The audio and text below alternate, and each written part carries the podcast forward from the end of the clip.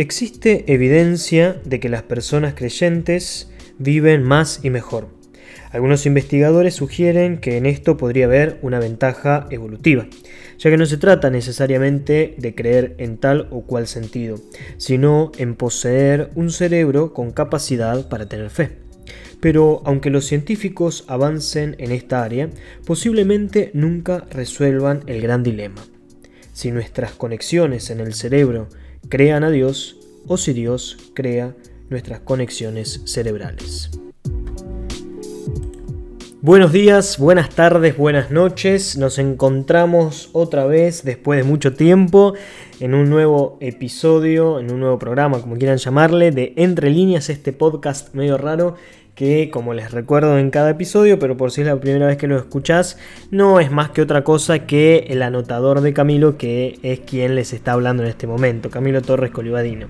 Es decir, me pongo a pensar un poco, o surgen temas cuando estoy dando clases o cuando hablo con algunos amigos, digo, este es un tema que no me termina de cerrar. Entonces me pongo, pongo play a la grabación eh, y bueno, sale lo que sale. Mi intención es poder compartir algún pensamiento que se me viene a la cabeza y si te sirve para algo, buenísimo, me alegro muchísimo y te invito a que lo puedas compartir para que quizás a otra persona le sirva. En este momento estamos en el aislamiento nuevamente, social, preventivo y obligatorio, en fase 2 acá en la ciudad de La Plata, así que bueno, no pasan autos, pasa uno cada tanto, es la noche, estamos en una especie de toque de queda que no es toque de queda, así que hay que aprovecharlo e invertir el tiempo en estas cosas que a mí me gustan mucho. En la introducción escuchamos una frase, un fragmento del libro Usar el cerebro, conocer nuestra mente para vivir mejor de Facundo Manes. La verdad es que no conozco a Facundo Manes, es el primer libro que estoy leyendo de él, pero me gustó esa frase, me gustó ese apartado que se llama ¿Por qué rezamos? Eh, bueno, estoy incursionando a modo de hobby en lo que son las neurociencias, porque estoy estudiando psicología, entonces quiero entender un poco más cómo funciona nuestra mente, cómo funciona nuestro cerebro, lo poco que sabemos, ¿no? Porque lo poco que fui leyendo hasta ahora de, esta nueva área científica es que del cerebro sabemos bastante poco, son más las incógnitas que tenemos de las que podemos quizás dar precisión y certezas. Pero me sirve este tema porque, eh, como vieron en el título, lo que nos reúne hoy, o la temática que nos reúne hoy, son es la fe, son las creencias, eh, y este tema surge porque, bueno, uno, de, una, persona que escucha el podcast o que escuchó algunos capítulos me dice, ¿te puedo sugerir algunos temas? Y le dije, con todo gusto. Y me tiró esta pregunta, ¿por qué creemos?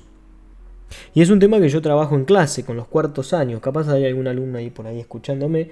Es el primer tema con el que arrancamos el año. Soy bastante insistente porque me parece que es fundamental. Me parece que es muy importante darle lugar a nuestras creencias y reconocerlas primero. Pero la pregunta que me hacían es ¿por qué creemos? Y eso tiene como base una pregunta implícita que ya está respondida en la nueva formulación de esta pregunta. ¿Qué estoy diciendo? Si nosotros preguntamos ¿por qué creemos? Lo que estamos diciendo implícitamente es que creemos. Entonces la primera pregunta que me hago, les hago, nos hacemos para poder pensar es, ¿creemos? ¿Somos seres creyentes? Y la respuesta que a mí me surge necesariamente, que a mí me surge espontáneamente, es sí. El ser humano, el hombre, varón y mujer, y todos los demás géneros que puedan incluir cada uno de ustedes, si así lo desean, es un ser creyente por naturaleza. Y acá ya se arma un quilombo impresionante porque Quizás alguno de ustedes no está de acuerdo con esta terminología. Un ser creyente por naturaleza, ¿no? Podría llegar a tener un resabio de algunas mentalidades ya pasadas de moda, pero concentrémonos en lo que significa. Es decir, cuando yo quiero, cuando yo digo, mejor dicho, el ser humano es un ser creyente por naturaleza, me estoy refiriendo a que espontáneamente surge del ser, es decir, de la interioridad, de la identidad más profunda del hombre, la creencia. Dicho en otra, en otra formulación, una amiga me, me reconoció y me, decía, me encanta que tenés capacidad para decir lo mismo tres o cuatro, de tres o cuatro formas distintas para que lo entendamos los que somos medios lentos. Bueno, no, me lo digo a mí mismo porque me cuesta expresar. Entonces, dicho de otra forma, para no decir que necesariamente creemos o que surge espontáneamente el hecho de creer, lo que podemos decir es que por la propia realidad del hombre, por la propia condición humana, por lo propio de que el hombre es, surge como una respuesta, incluso me eh, animaría a decir inmediata, eh, de sin quererlo, involuntariamente, la creencia. ¿Cómo vamos a definir la creencia? Vieron que a mí me gusta eh, tratar de definir para que todos nos pongamos en la misma sintonía de lo que estamos hablando. Un profesor me decía siempre, antes de discutir, ponete de acuerdo en los términos, porque muchas veces no llegamos a, ponernos de acuerdo o nos terminamos peleando porque estamos hablando en sentidos distintos. Bueno, creer, aceptar una creencia, ya dije parte de la definición, valga la redundancia, entonces digo, es aceptar voluntariamente una verdad que se nos es revelada sin tener certeza total, plena y segura de aquello que se nos está diciendo. Es decir, creer es justamente una actitud, un movimiento, una función, una operación, llámenle como gusten, de la inteligencia en conjunto con la voluntad que te permite adquirir, asimilar, aceptar una verdad de la que vos no tenés total seguridad, pero por eso la crees y en el momento que la crees, la tomas como posible o como verdadera. Entonces, veamos por qué yo les compartía que es necesario en el hombre creer. Surge naturalmente, espontáneamente, casi involuntariamente. Vos me decís, pero Camilo, ahora me estás diciendo que es voluntario. Bueno, porque nos surge, nos emana, nos, no sé, nos sale del interior, ¿bien? Y luego cuando adquirimos esa verdad lo hacemos voluntariamente. Ahora vamos a llegar un poquito más adelante a ese punto de, lo voluntario y de lo impuesto, ¿no? Pero entonces, ¿de dónde nace esta necesidad natural? Justamente de que el hombre es un ser que se pregunta. Es un ser que tiene muchas preguntas y que no tiene todas las respuestas. Creemos porque lo necesitamos. Creemos porque nuestra inteligencia, porque nuestra capacidad intelectiva de justamente comprender el mundo que nos rodea, nos pide información, nos pide respuestas y no, no nos satisfacen respuestas mediocres o pedorras, sino que salimos en busca de mayor información. Porque tenemos preguntas y porque no podemos responderlas solos, surge la creencia. Camilo, danos algunos ejemplos. Bueno, dale, con todo gusto. Tres ejemplos que daba mi profesor de lógica y que yo siempre les transmito a mis alumnos. Por ejemplo, a mis estudiantes. Por ejemplo, nosotros hoy en día todos estamos usando, salvo algunos que son eh, se reconocen a sí mismos como negacionistas, es decir, que no reconocen que hay una pandemia, que es una pandemia, bla, bla, bla, bla. En esa ideología en la cual yo no me siento identificado, representado ni difundo. Pero muchos de ellos eh, no, no usan barbijo por ese motivo. Pero el resto, casi la inmensa mayoría de los seres mortales, hasta Isabel la reina, eh, usamos barbijo. ¿Y por qué motivo?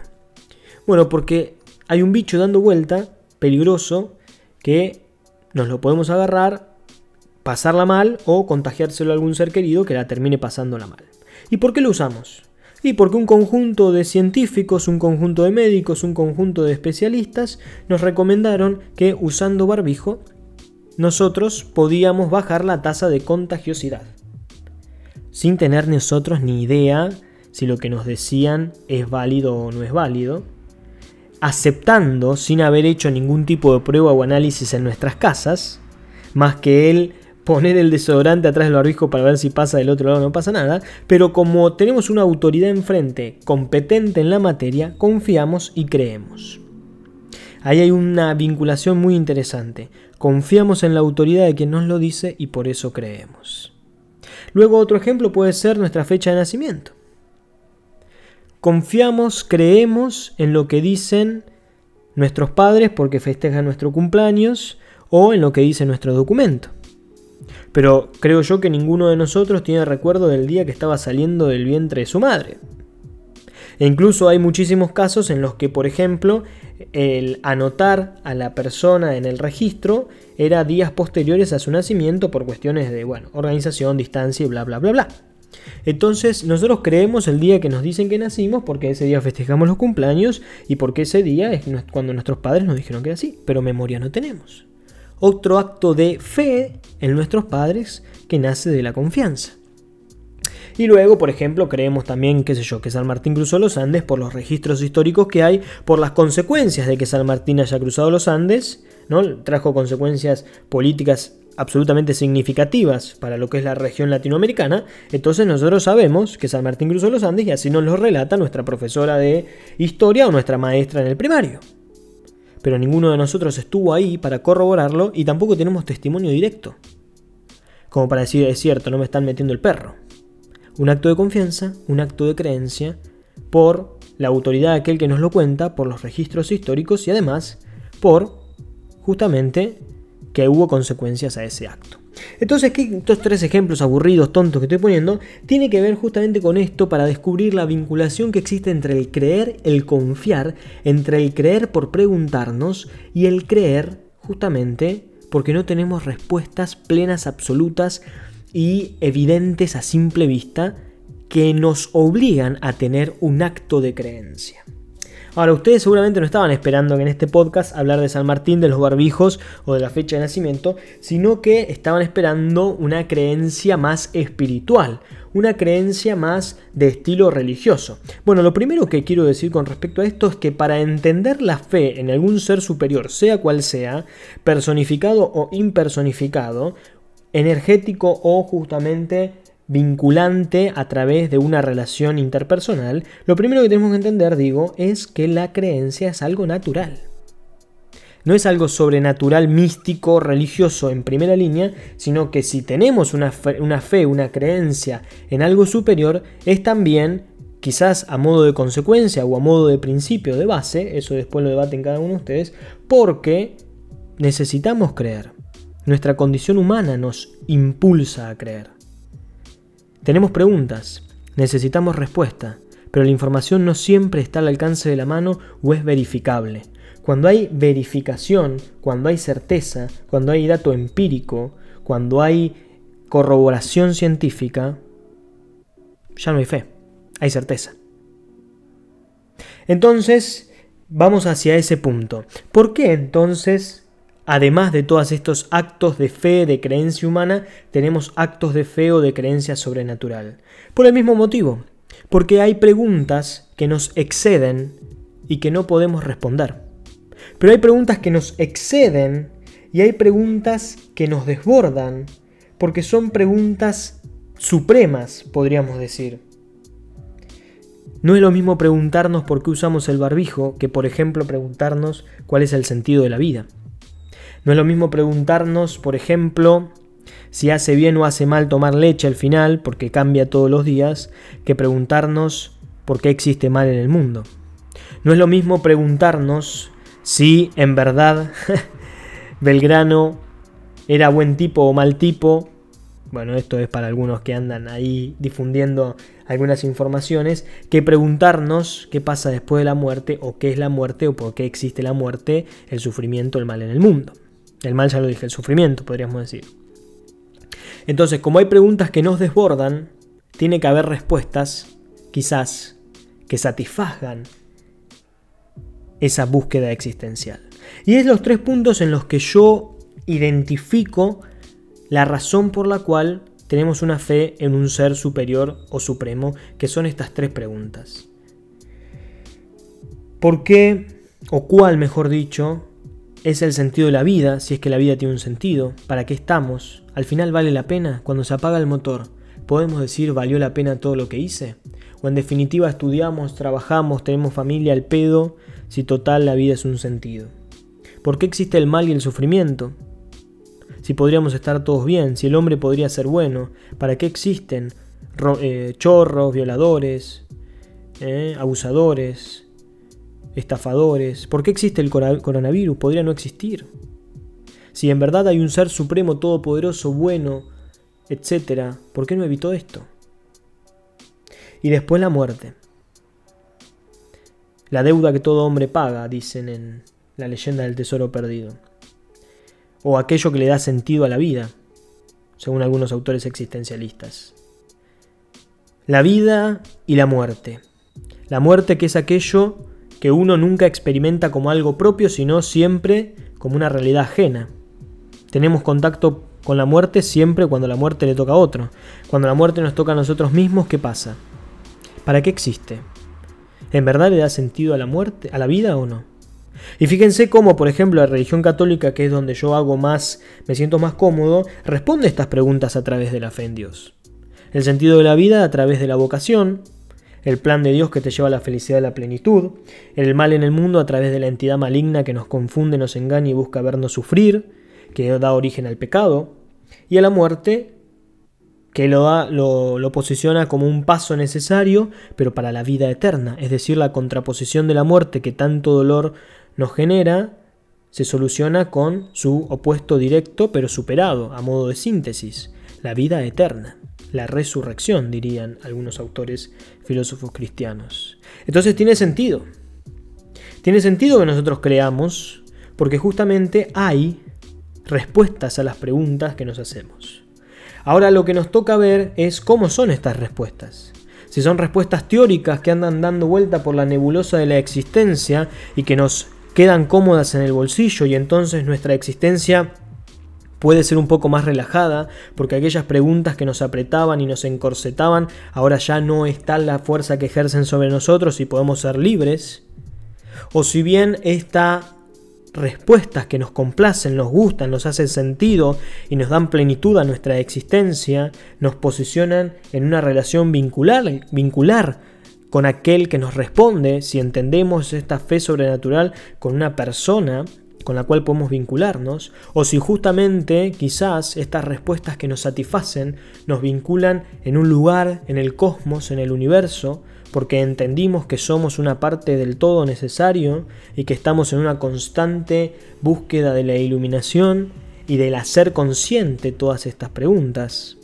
Eh, lo que quiero decir con esto, y diferencio dos puntos de vista bastante opuestos pero complementarios, ¿no? Es que estas respuestas desde la teoría no sirven para nada. La creencia, la fe, puede tener una respuesta y aportar para tu vida una tranquilidad teórica, una tranquilidad intelectual, una tranquilidad del cerebro, podríamos decir, para ubicarlo metafóricamente en alguna parte del cuerpo, pero el corazón no le dice nada. Es decir, pienso yo que si para algo existe la creencia y si para algo somos seres creyentes, es justamente para que nuestra vida cobre una plenitud que quizás sin estas creencias no podríamos tener, porque estas creencias, esta fe, nos viene a dar respuesta a aquellos interrogantes más profundos que como seres humanos tenemos y que buscamos respuestas. Para ir finalizando, Carl Rogers un autor al que estoy estudiando muchísimo en psicología y lo amo.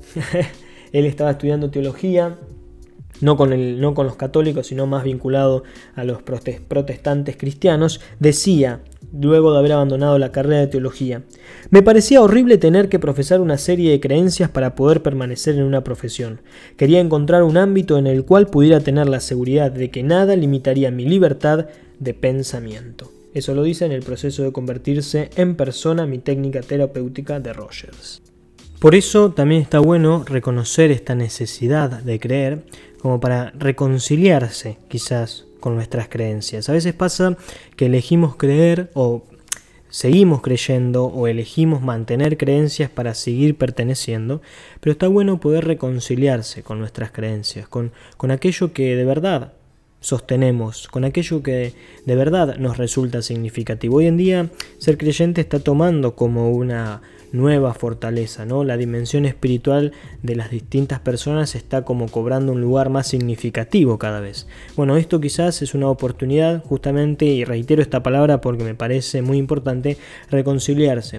Quizás algunas instituciones que llevan la bandera de ciertas creencias no nos terminan cerrando, no nos terminan gustando, sea del lado que sea, sea de la religión que sea o sea de la espiritualidad que fuere, quizás está bueno poder reconciliarse con eso que te pasa interiormente, con aquello que sostenés, con aquello que, te gusta, que te hace bien, que te resulta significativo, ¿no? y poder seguir profundizándolo, poder darle lugar, poder reconocerlo como algo propio, como algo tuyo, como algo de tu interior, ¿no?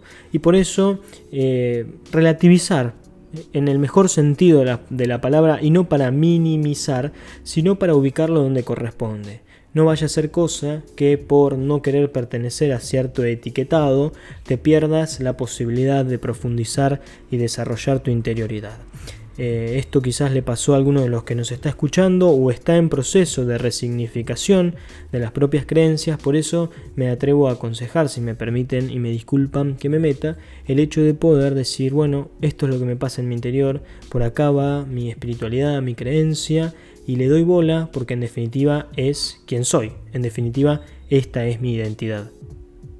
Entonces la invitación a modo de cierre es poder hacer consciente nuestras creencias, nuestras búsquedas, nuestros anhelos, hacia dónde quiere dirigirse nuestro corazón, buscarlo con sinceridad, con profundidad, pero que estas respuestas que ojalá encontremos, ya sea en una persona que le dé sentido a nuestra vida, o en una relación con una entidad superior, o quizás con el universo, o quien fuera que le dé sentido a tu vida, pueda justamente ser eso.